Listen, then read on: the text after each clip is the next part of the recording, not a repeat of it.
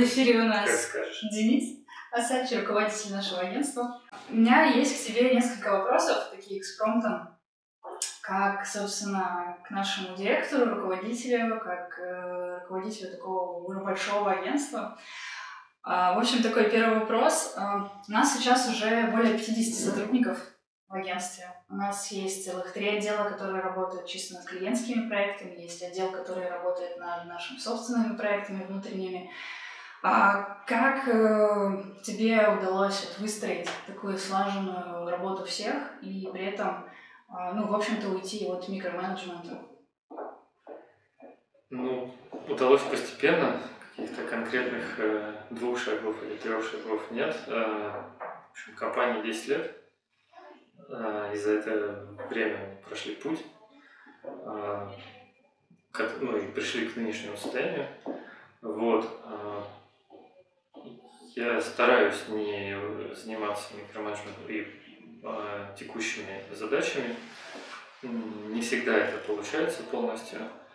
Вот. Но я стараюсь заниматься только изменениями, только задачами, которые меняют компанию. И, ну, конечно, не, невозможно заниматься абсолютно текущими проектами, а, погружаться в них, а, потому что когда есть там три отдела производственных, то есть отдел разработки, отдел а, PPC, платной рекламы, и отдел SEO, совершенно разные направления, в них в каждом свои приоритеты, в в каждом есть э, свои задачи, как нужно развиваться, э, что нужно э, делать с каждым проектом. Вот, погружаться в текущие задачи невозможно, ну, то есть тогда компания не выживет. Поэтому ну, секрет в том, что нужно делегировать, наверное. В каждом отделе есть руководитель, который к большой моей радости знает больше меня в этой области, и я сейчас уже спокойно Э, все могу передать. Mm-hmm. Вот. Сейчас уже соблазнов на самом деле э, не возникает. Вначале было сложно передавать, но со временем э, ребята выросли, и сейчас уже сейчас уже страшно, наоборот, ну, неправильно туда вникать подробно, потому что мое понимание, оно не такое детальное. Mm-hmm. Ну вот ты затронул делегирование, это такая тема на устах у многих, как выстраивать, в общем, твой взгляд, процесс э, делегирования и как вот в конце получать ну, тот результат, который там, ты хотел? Мне кажется, что у всех по-разному это получается. И у всех свой стиль управления. Какой твой?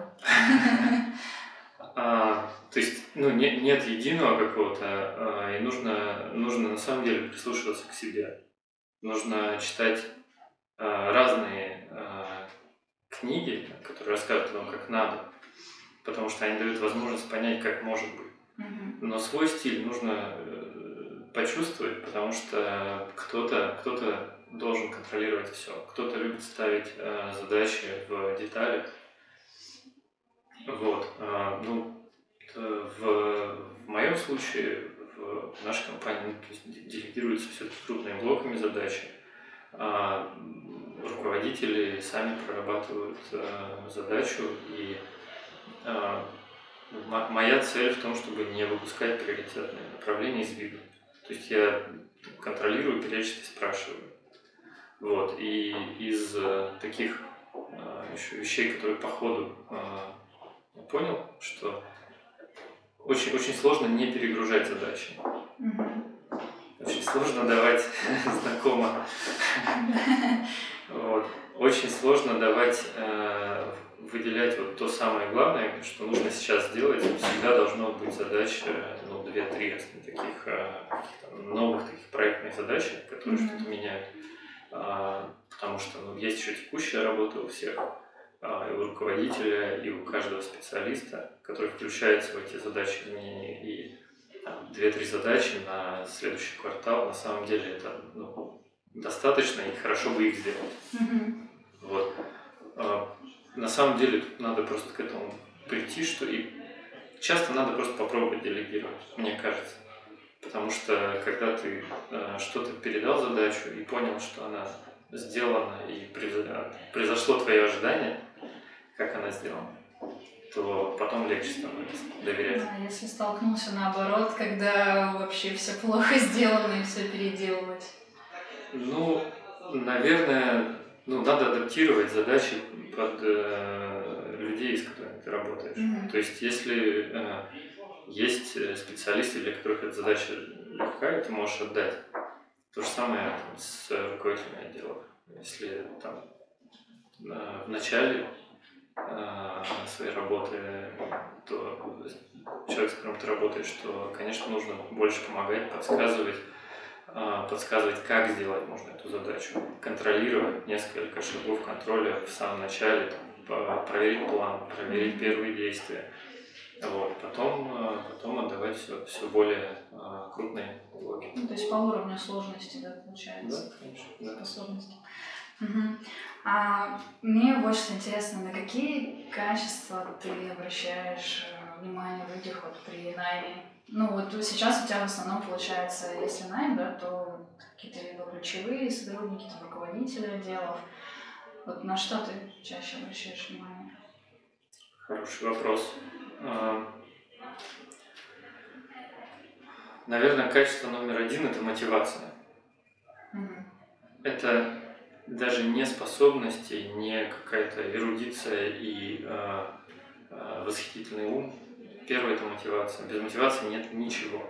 Никакой, э, никакой ум не поможет э, решать задачи и решать их э, по, э, и решать их систематически, и одну, и вторую, и третью, и десятую, и через месяц, и через пять. Угу. Вот. А, мотивация у всех, конечно, разная, но, но должно быть желание работать, добиваться результатов. А, вот, вот это очень важно. Очень трудно это на самом деле а, отследить, оценить на этапе собеседования. Вот. И я понимаю, что это можно проверить ну, либо только по предыдущему опыту, поэтому я обращаю внимание на достижения, либо уже в работе. Вот. А второе качество. Второе качество, это, наверное, а, это, наверное, ценности, общее сохранение по ценностям, честность, какой-то уровень эмоциональной зрелости. Потому что очень много коммуникаций внутри компании.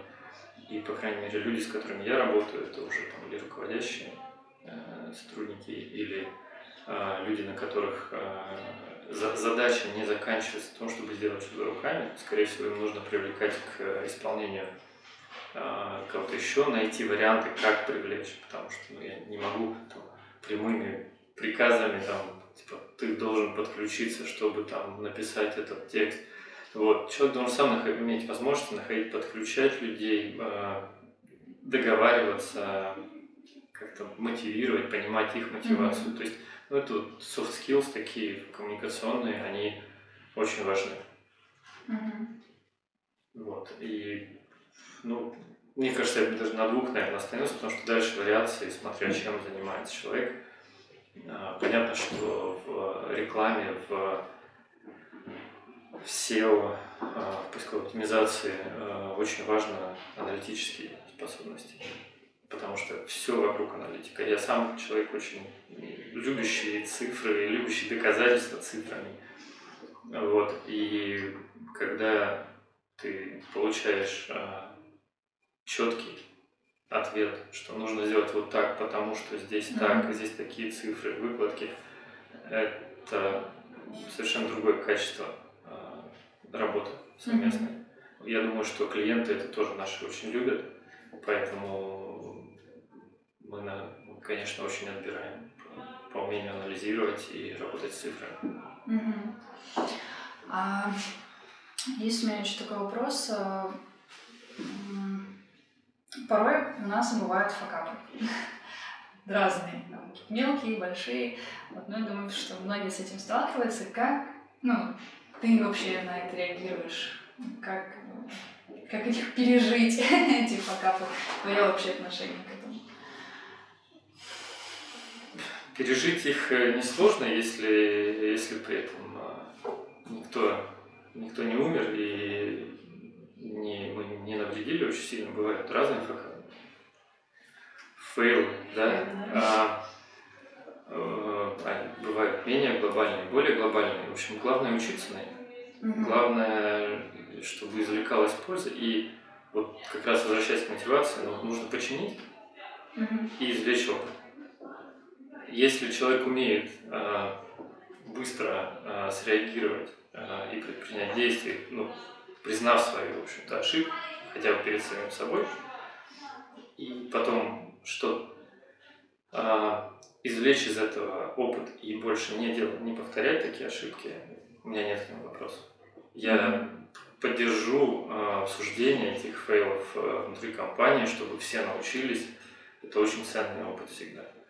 А, но если а, это происходит повторно, это уже проблема. Ну да, да тут я, пожалуй, соглашусь. А, у меня есть еще такой последний вопрос. Закончив фразу. Директ-план для клиентов это? Директ-план для клиентов это партнер, наверное. Наверное, так. Угу, круто. Все, я, я спросила все, что хотела. Спасибо. Супер.